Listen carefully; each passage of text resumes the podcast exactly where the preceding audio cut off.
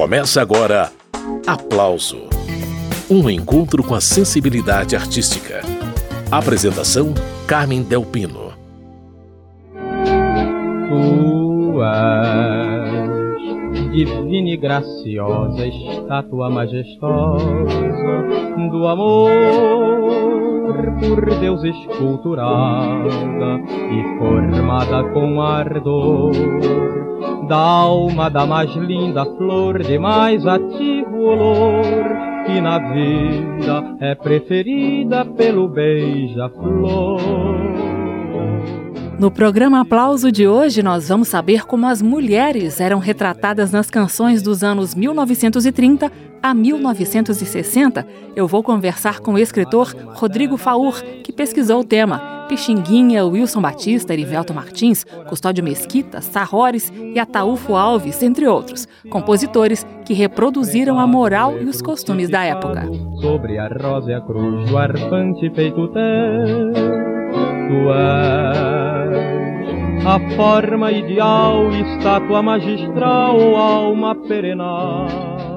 E Rodrigo Faur já está a postos para conversar com a gente. Prazer receber você aqui no programa Aplauso, Rodrigo. Ah, o prazer é meu. Então, Rodrigo, a gente vai falar sobre um capítulo específico do livro História Sexual da MPB, a evolução do amor e do sexo na canção brasileira. O capítulo que eu vou destacar chama-se Mulher não é só vestir saia. E nesse capítulo você vai mostrando como a mulher vem sendo retratada na música popular brasileira ao longo dos anos. Houve evoluções, né? Quero crer.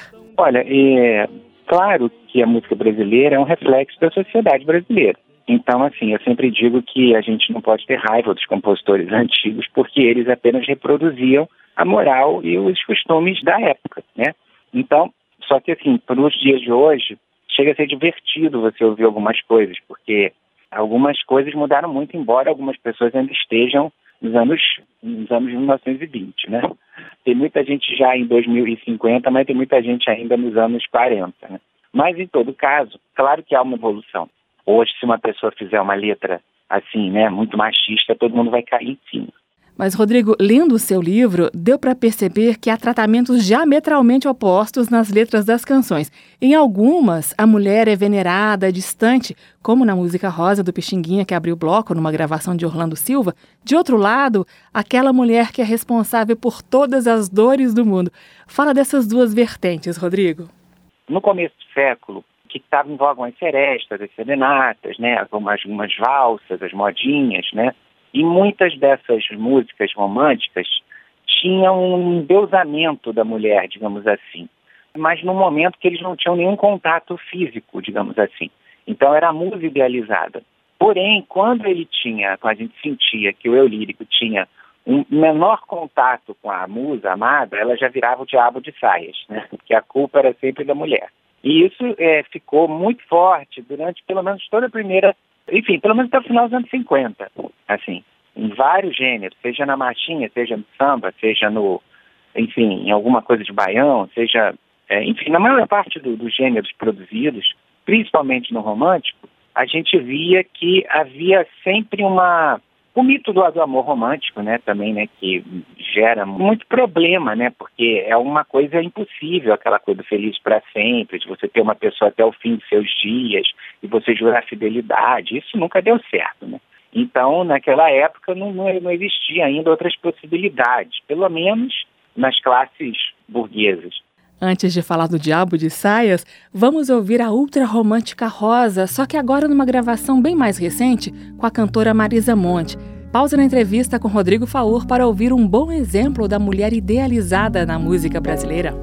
Tu és divina e graciosa, estátua majestosa do amor por Deus esculturada e formada com ardor da alma da mais linda flor de mais ativo olor que na vida é preferida pelo beija-flor. Se Deus me fora tão clemente aqui neste ambiente de luz, formada numa tela deslumbrante bela,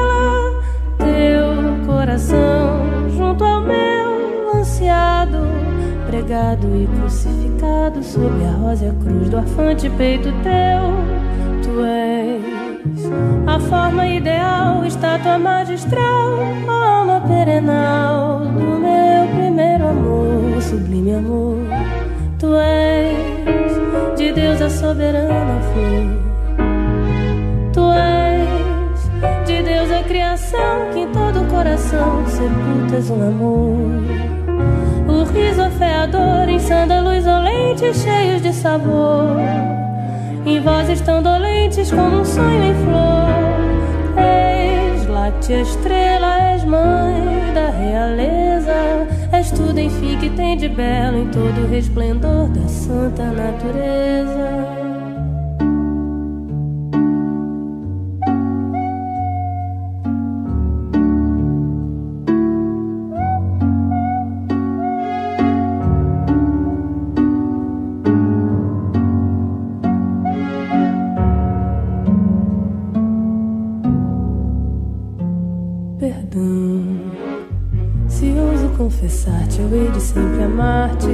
Ó oh, flor, meu peito não resiste.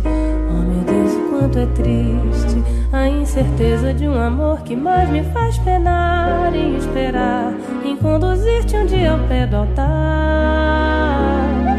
Jurar aos pés do onipotente preces comoventes de dor e receber a unção da tua gratidão depois de remir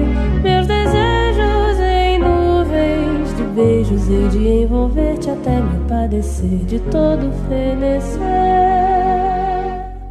Acabamos de ouvir Marisa Monte, de Pixinguinha, e Otávio de Souza Rosa. No livro História Sexual da MPB, o escritor e pesquisador Rodrigo Faur diz que se Rosa não fosse uma mulher tão idealizada, se ela existisse na realidade, seria despetalada em pouco tempo. Era só desagradar um pouquinho que o troco viria em forma de música. Em 1933, Francisco Alves gravou Pálida Morena, na letra de Freire Júnior, A Vingança contra a Mulher que o contrariou.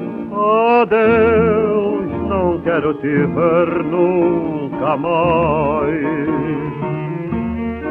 Os teus olhos me ferem, são punhais. Teu beijo é um veneno que tortura e manda o mortal pra sepultura. O programa Aplauso de hoje recebe o escritor e pesquisador Rodrigo Faur, autor do livro História Sexual da MPB, A Evolução do Amor e do Sexo na Canção Brasileira. Ô Rodrigo, nós ouvimos agora há pouco a música do Pixinguinha sobre uma mulher idealizada, mas tem esse outro lado da moeda também, retratado em Pálida Morena, essa que eu rodei um trechinho agora. Fala dessas letras que escrachavam as mulheres. Como que as críticas apareciam, Rodrigo?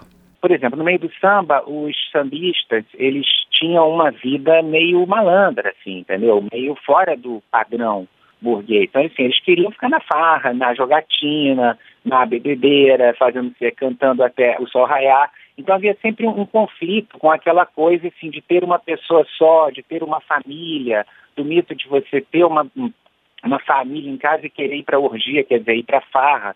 Então você vai ver muitos sambas falando disso. E claro que as mulheres não iam né, junto com esses homens para essas farras e se sentiam em desvantagem. E claro que criticavam esse comportamento. Então, elas eram sempre retratadas por eles de uma maneira como incompreensivas, como chatas, aquela coisa toda, né? Até quando elas não aguentavam e davam no pé. E esses mesmos homens também falavam das prostitutas nas suas letras, né, Rodrigo? As prostitutas, né, as mulheres mais liberadas, elas exerciam um misto de fascínio e raiva desses mesmos homens, porque eles tentavam aprisioná-las, mas não conseguiam, né, porque elas eram mulheres mais liberadas. E quando e é muito interessante que muitas vezes esses compositores, ao retratar esse ambiente, ou dessas prostitutas, ou dos dances também, que era uma coisa que tinha muito naquela época, aquele tipo de casa que o homem ia para dançar com uma mulher, né? Durante determinado tempo e depois pagava o tempo que dançava com ela. Algumas eram mulheres pobres, enfim, mas que usavam esse trabalho, e outras eram prostitutas também, quando saíam dali. Enfim, esse ambiente de dança, esse ambiente dos cabarés e tudo mais, isso tudo era muito, isso está muito presente na obra de alguns compositores como o Lupicino Rodrigues, por exemplo. E era sempre eles rogando uma praga terrível nessas mulheres, porque elas não, não jogavam o jogo deles, né? E às vezes em, em músicas com vidas bailarinas, que foi um grande sucesso da, da Angela Maria, por exemplo, e é, é, elas são sempre vivem como numa vida de louca, com um sorriso na boca, uma lágrima no olhar. Pois é, né, Rodrigo? Essa letra de Vida de Bailarina foi escrita por um homem. Quase todos os autores eram homens até os anos 60, pelo menos.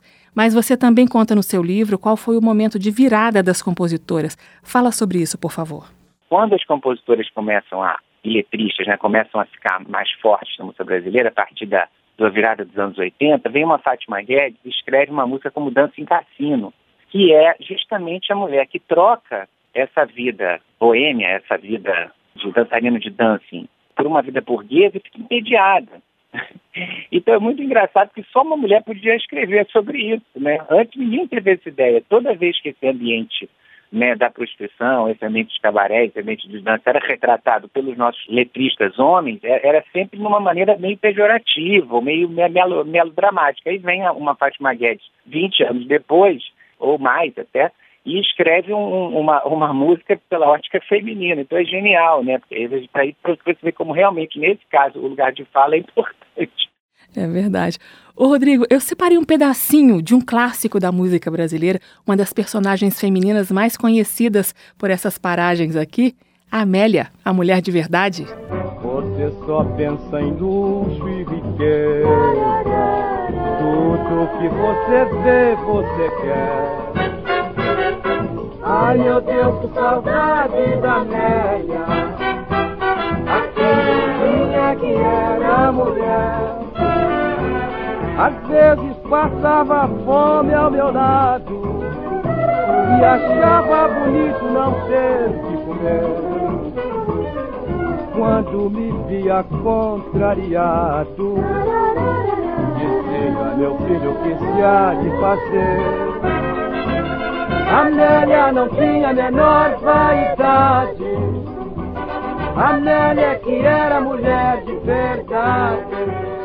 Pois é, né, Rodrigo? Tinha de passar fome e não reclamar. Mulher boa era a Amélia. Que Brasil era esse? Assim, nesse primeiro momento, assim, era aquela coisa, o homem provedor, o homem no centro da família, que a mulher deveria ter obediência a ele. Então, as que não se submetiam eram vistas como transgressoras e chatas, né? Quando ele fala que a Amélia, que era a mulher de verdade, já era um saudosismo de uma Amélia de um outro tempo, que aquela mulher de 42 pelo menos que, que ele que estava com ele, já não era aquela que ele gostaria que fosse. Isso é interessante, né? A Amélia, que era mulher de verdade, não é atual, é, já era mantida. Isso é interessante. Ao mesmo tempo, a Emília do Wilson Batista também, né? Que é um, uma música ótima também, que fala que era uma mulher que saiba lavar e cozinhar e de manhã cedo, né? Me acorde na hora de trabalhar, só existe uma e sem ela não vivo em paz. Emília, Emília, Emília, não posso mais, né? Ninguém sabe igual ela preparar o meu café, né? Então era sempre era esse, essa visão da mulher que tem que ficar em casa cuidando dele, dos filhos, fazendo serviço doméstico. Emília, Emília, Emília, eu não posso mais. Ninguém sabe igual a ela preparar o meu café, não desfazendo das outras. Emília é mulher, Papai do céu é quem sabe a falta que ela me faz. Emília, Emília, Emília, eu não posso mais. Quero uma mulher que saiba lavar e cozinhar. Gente, se o trabalho doméstico já é desgastante hoje em dia, antes da popularização dos eletrodomésticos a coisa era ainda pior. Lavar roupa era um suplício. A rainha do lar lavava tudo à mão, fervia, punha de molho, esfregava, quarava, enxaguava, torcia e engomava a roupa de toda a família. É uma beleza. Lava roupa todo dia, que agonia. Na quebrada da soleira que chovia, até sonhar madrugada, uma moça sem mancada, uma mulher não deve vacilar. Não pode vacilar mesmo, né, Rodrigo Faur? No seu livro História Sexual da MPB, você dá vários exemplos de que quem mandava era o homem e se ele pisasse na bola, a mulher tinha de perdoar. Esse era o roteiro. Lembra de mais uma aí, Rodrigo? Tem uma que eu adoro também, que é do Sete Carlos e Armando Cavalcante, uma dupla maravilhosa de autores também, fez músicas muito modernas, mas fez uma marchinha que a Dircinha Batista gravou no... Aliás, um samba que a Dircinha Batista gravou para o Carnaval de 54, que era A Mulher que é Mulher. A mulher que é mulher não quer saber de intriga, Diga ao homem o que disser, ela é a melhor amiga. A mulher que é mulher, não deixa o lar à toa. A mulher que é mulher, se o homem errar, perdoa. E se perdoa porque sabe muito bem que ele não troca por ninguém o seu amor, o seu carinho. Então é, é bem a moral daquele tempo, é sensacional, né? Como o próprio Marina, do Dorival Caymmi, que é uma, uma música muito envolvente, muito romântica, e se você reparar na letra, é, ele está irritadíssimo porque a mulher se maquiou, né? Marina Morena, você se pintou, né? E, então eu já, já me aborreci, me zanguei, já não posso, já, já não posso calar e quando eu me zango, não sei perdoar. Só porque a mulher, enfim, quis sair do jeito que ela quis na rua, né? Eu tenho essa música separadinha aqui, Rodrigo. Vamos ouvir daqui a pouco a gente conversa mais.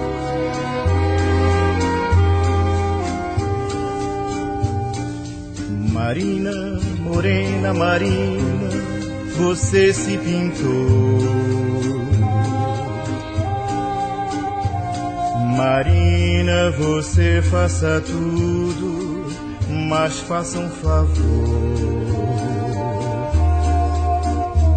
Não pinte esse rosto que eu gosto, que eu gosto e que é só meu.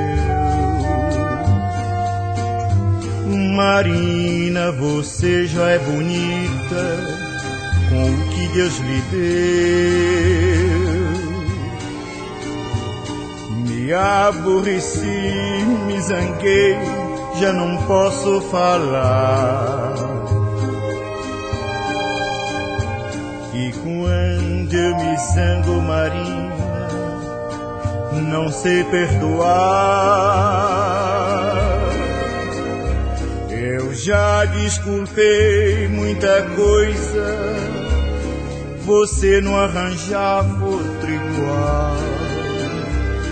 Desculpe, Marina Morena, mas eu tô de mal.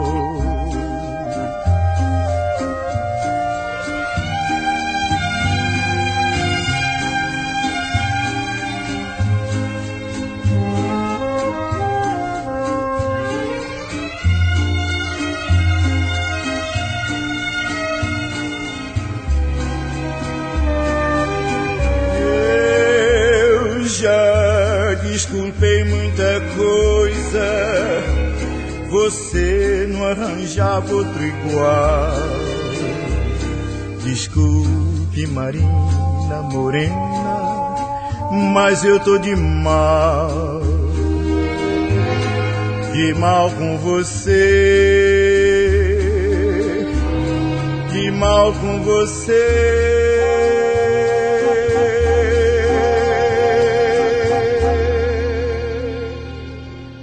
Acabamos de ouvir Dorival Caymmi, dele, Marina. Nesta edição do programa Aplauso, eu estou recebendo o escritor e pesquisador Rodrigo Faur. Ele escreveu o livro História Sexual da MPB. E num dos capítulos, ele mostra como a mulher foi retratada na música brasileira dos anos 1930 a 1960. Esta mulher há muito tempo me provoca. Janela, janela. É perigosa, fala mais que pata-choca. Janela, janela. Fala, língua de trapo, pois da sua boca eu não escapo. Rodrigo Faur, você também destaca no capítulo Mulher Não É Só Vestir Saia que a pancadaria contra a mulher rolava solta na MPB um bom exemplo é essa marchinha aí da Anela, que Ari Barroso compôs e que Chico Alves gravou, foi um sucesso no Carnaval de 1930. A gente está falando de violência doméstica mesmo, retratada em tantas e tantas músicas, nos mais variados estilos, né? Era o pensamento da época. Tipo, se a mulher está muito nervosa, você tem que, sei lá, dar uns tapas nela para ver se ela melhora, entende? É, parece ridículo falar isso hoje, e é, mas era o pensamento do homem da época, entende?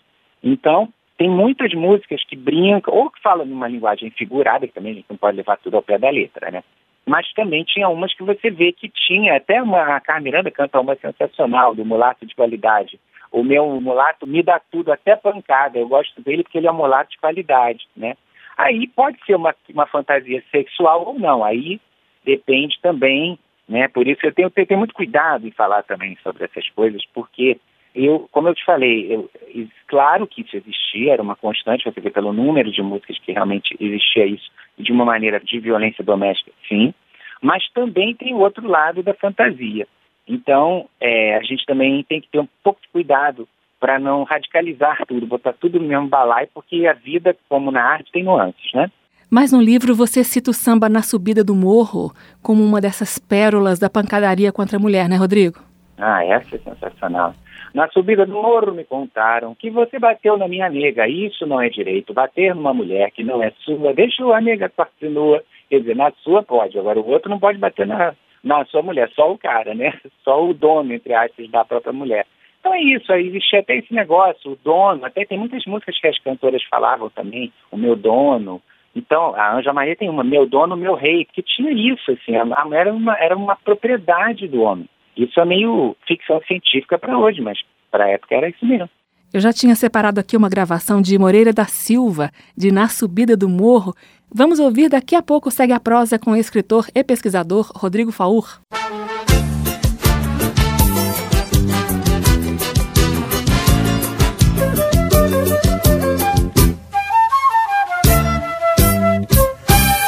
Na subida do morro me contaram que você bateu na minha nega. Isso não é direito, bater numa mulher que não é sua. Deixou a nega quase nua no meio da rua.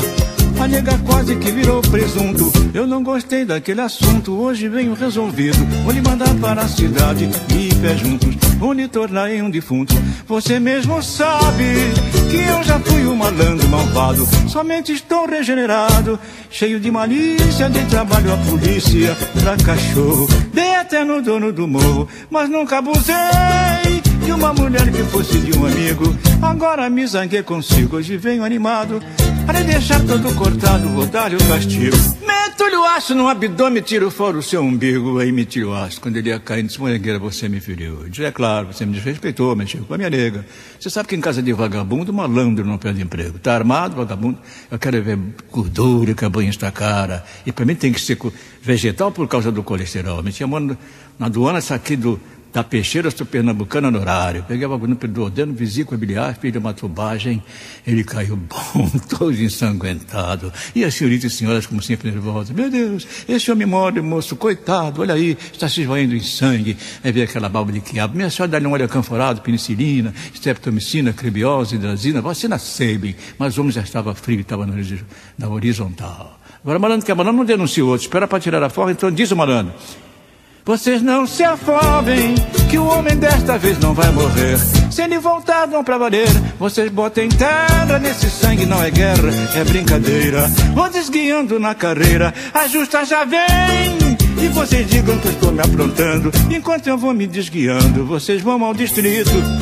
Aldeirusca se desculpando. Ai, um malandro apaixonado que acabou se suicidando.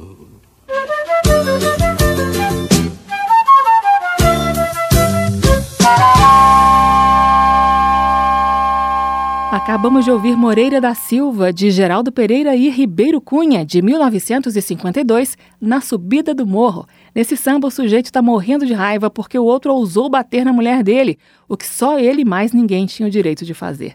Fazer música de pancadaria hoje em dia ficou cada vez mais raro. Mas num passado nem muito distante assim, Zeca Pagodinho deu uma escorregada no samba Faixa Amarela de 1997. Na primeira parte do samba, promessas de agrados, mas na segunda parte, em tom irônico, a ameaça. Se a mulher vacilasse, o castigo era certeiro, quebrar cinco dentes e quatro costelas. Isso aí ainda é um resquício machista na música brasileira, né, Rodrigo Faur? Isso tem, assim, não foi uma coisa... Quer dizer, dos anos 60 para cá, diminuiu muito. Assim, aí já são pontuais, assim, é uma ou outra música que fala disso. Mas é, ainda tem umas músicas que falam disso. Agora é aquilo, né? Às vezes o cara também pode estar falando isso num tom de bravata, num tom assim, num tom irônico, num tom assim. Então, cada caso é um, um caso também, né? Mas, de qualquer maneira, hoje, uma pessoa fazer uma coisa seria um certo mau gosto, né?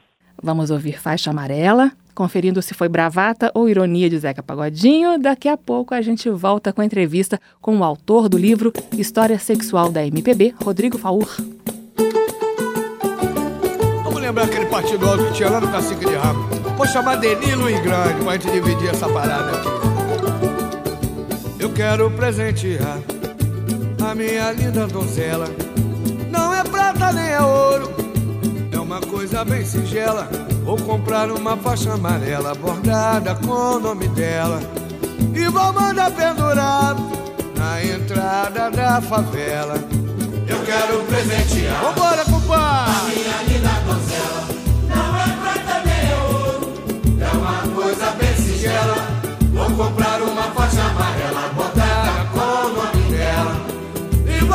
pendurar na entrada da favela.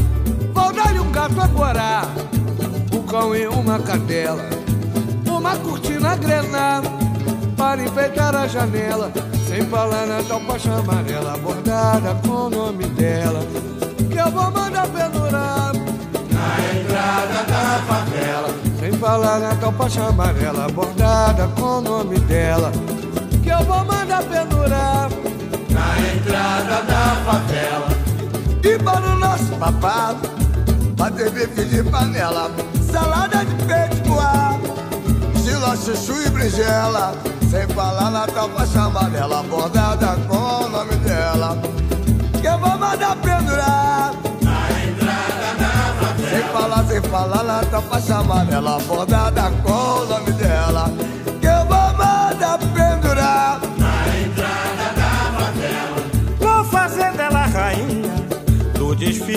Portela. Eu vou ser filho do rei e ela minha Cinderela. Sem falar da tal faixa amarela bordada com dela. Que eu vou mandar pendurar na entrada da favela. Sem falar da tal faixa amarela bordada com o nome dela. Que eu vou mandar pendurar na entrada da favela. Eu quero presentear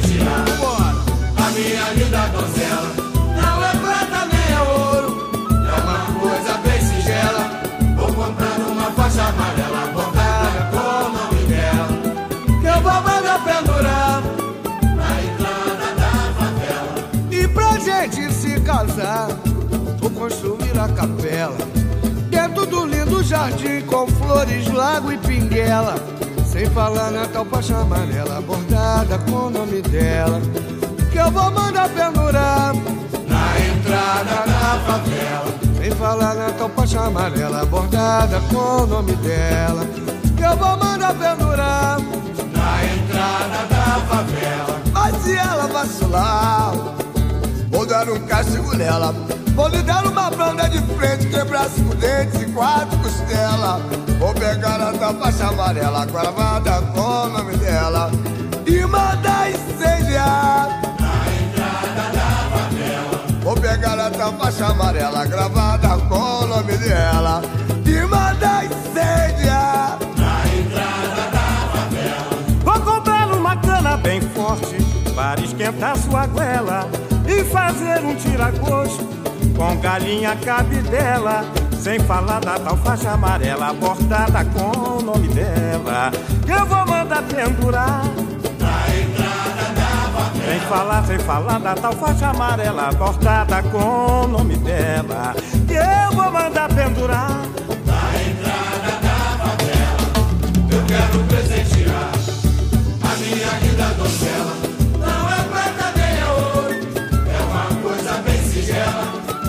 Comprar uma faixa amarela bordada com o nome dela.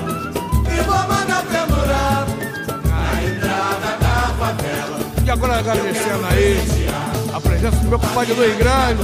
Ô Zeca, você é choque. Fala, meu compadre Denise. A gente não dá pé. Beleza. Essa pra lembrar o cacique de ramo. Pagode da Tia Doca, pagode do Arlindinho. Ei, Marechal, é.